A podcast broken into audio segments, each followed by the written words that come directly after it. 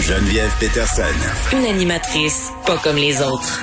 Cube Radio. On a le ministre de la Famille, Mathieu Lacombe, qui a annoncé ce matin 200 millions sur 5 ans pour créer de nouvelles places en garderie. Là, on sait que c'est de plus en plus compliqué pour les parents. Ça l'a toujours été, là, mais on voit de plus en plus d'histoires à bracadabrantes, des parents euh, qui publient dans les journaux des petites annonces d'espèces de CV là, pour essayer de trouver des places en garderie à leurs enfants. Des parents qui manquent aussi le travail, faute de place en CPE.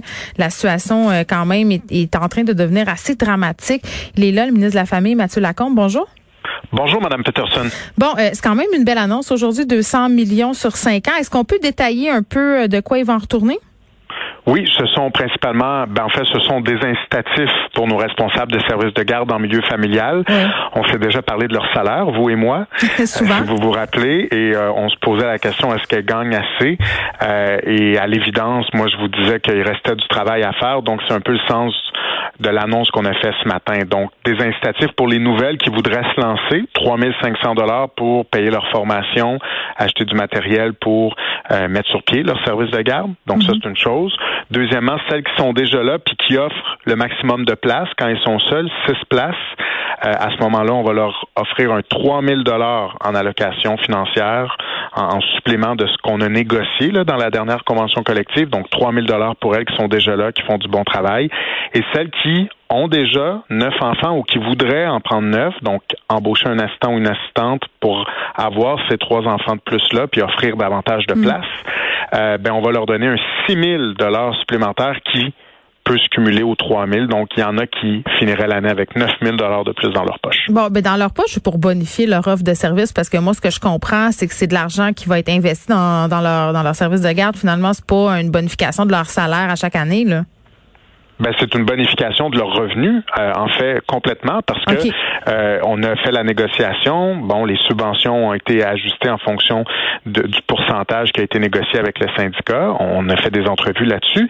Mais là, ce qu'on leur dit, c'est nous, là, à la fin de l'année, on dépose 3 000 dollars dans votre compte si vous avez six enfants. Si vous en avez neuf, à la fin de l'année, on dépose 9 000 dollars dans votre compte. C'est un petit peu plus complexe que ça, mais Oui. c'est l'image que je vous donnerai. Là, c'est directement de la rémunération pour elle. Moi, je veux pas être mais les, dans les échelles salariales qui sont présentement en vigueur, est-ce qu'il y a une augmentation ou on reste sur, sur les mêmes paliers?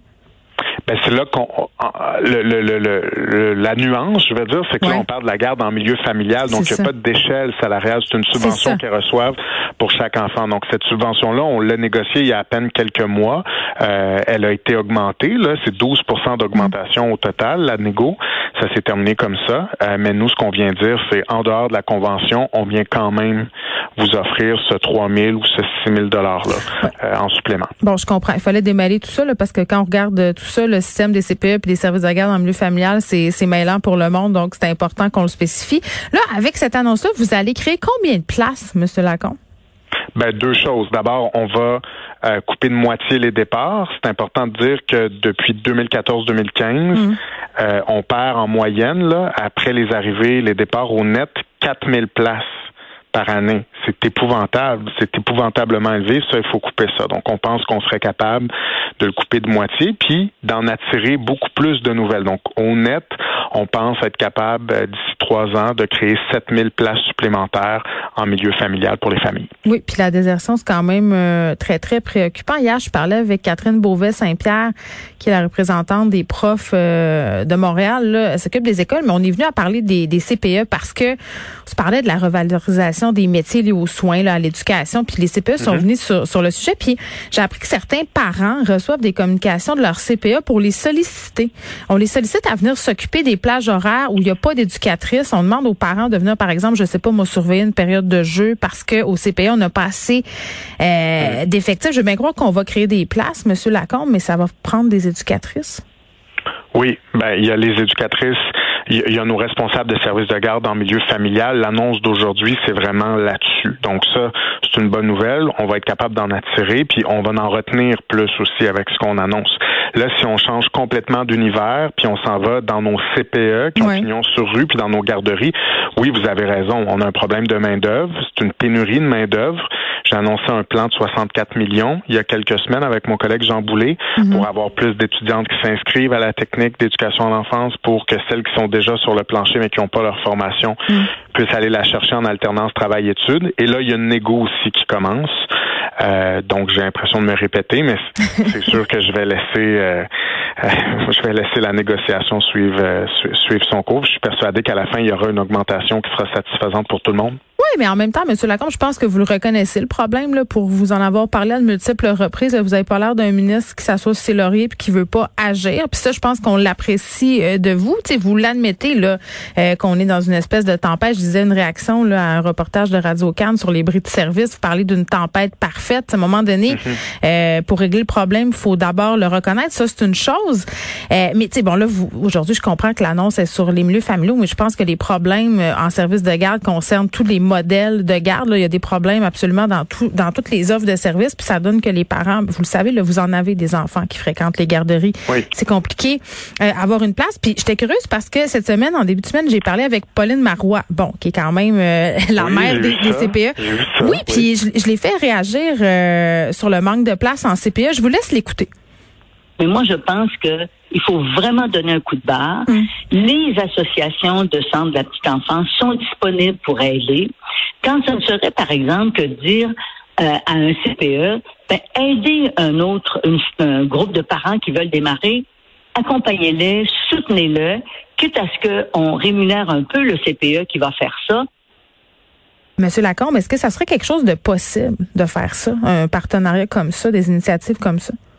C'est pas impossible. Euh, je, ben d'abord, je dois dire, c'est toujours intéressant de discuter avec Madame Marois. Oui. Moi, je suis très ouvert aux suggestions, aux idées de tout le monde. Je travaille en équipe avec tous les partenaires depuis que je suis là. Il n'y a pas de guerre entre le privé, les CPE, les milieux familiaux. J'essaie d'asseoir tout le monde pour arriver aux meilleures solutions. Puis, dans cet état d'esprit-là, euh, Madame Marois et moi, ça fait, je pense, euh, trois ou quatre fois qu'on discute ensemble au téléphone Oui.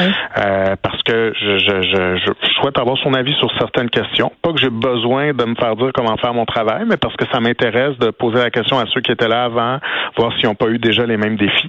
Puis euh, oui, ça peut être une bonne idée, euh, mais des bonnes idées, là, il y en a beaucoup, puis il y en a beaucoup qu'on a déjà mises en place. Je l'entendais, Madame Marois, là, euh, je pense que c'était pas à votre micro cette fois-là, mais nous dire que euh, on avait besoin de couper dans, dans la bureaucratie. Ben oui. Euh, on l'a fait. On est passé de 10 17 étapes de, de construction d'un CPE à 9. Ça a été applaudi par tout le monde.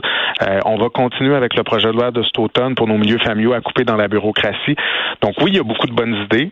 Puis moi, je suis ouvert à, beaucoup de ces bonnes idées-là pour régler le problème. Quand les oppositions euh, vous accusent de pelleter sur le dos des, de ceux qui étaient là avant vous les problèmes actuels du système, vous répondez quoi à ça?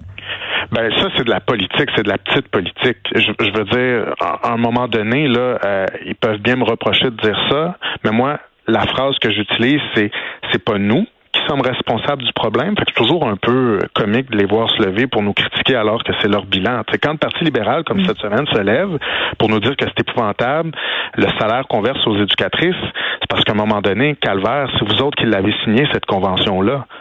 C'est pas c'est- pas un mensonge de dire ça. On, on devrait pouvoir dire les choses telles qu'elles sont. C'est la vérité, c'est eux. Donc parfois c'est du mauvais théâtre. Mais ce que je dis souvent, c'est c'est pas mon bilan ça, mais maintenant c'est ma responsabilité Ben, de c'est trouver ça. les solutions. Parce que je comprends que c'est le jeu politique, M. Lacombe, mais en même temps, là, euh, vous, euh, c'est vous Oui. qui êtes en place pour trouver les solutions. Puis vous êtes un peu arrivé avec vos gros sabots en vous vantant que vous alliez tout régler. Je pense que ça, ça vous mord un petit peu euh, par en arrière en ce Ben, moment. Ben, ben, ben, moi, je vais vous dire, là, les défis, ça me fait pas peur. Ouais, je comprends. Puis tous les partenaires avec qui on travaille, on arrive toujours, même si parfois on n'a pas le même avis, à avoir des solutions à la fin. L'annonce qu'on a fait aujourd'hui, là, la Fédération des intervenantes en petite enfance du Québec, la FIPEC, la F3SCSN, que Ouais. des éloges, les associations, les chambres de commerce.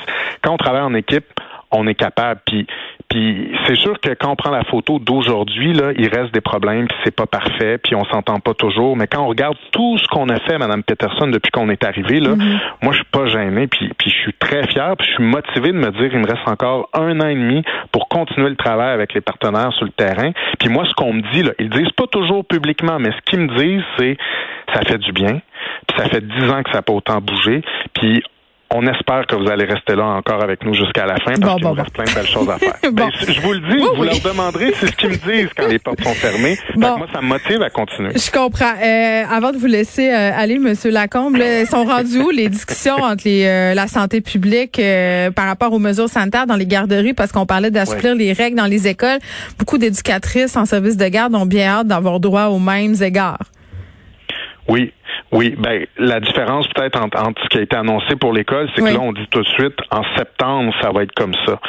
Euh, mais nous, il y a des chances dans nos CPN, nos garderies, nos milieux familiaux que ça change avant septembre.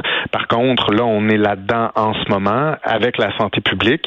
Évidemment, c'est eux qui doivent nous faire les recommandations. Puis c'est sûr qu'on met de la pression pour avoir ces recommandations là rapidement. En même temps, euh, bon, il faut toujours respecter aussi leur autonomie.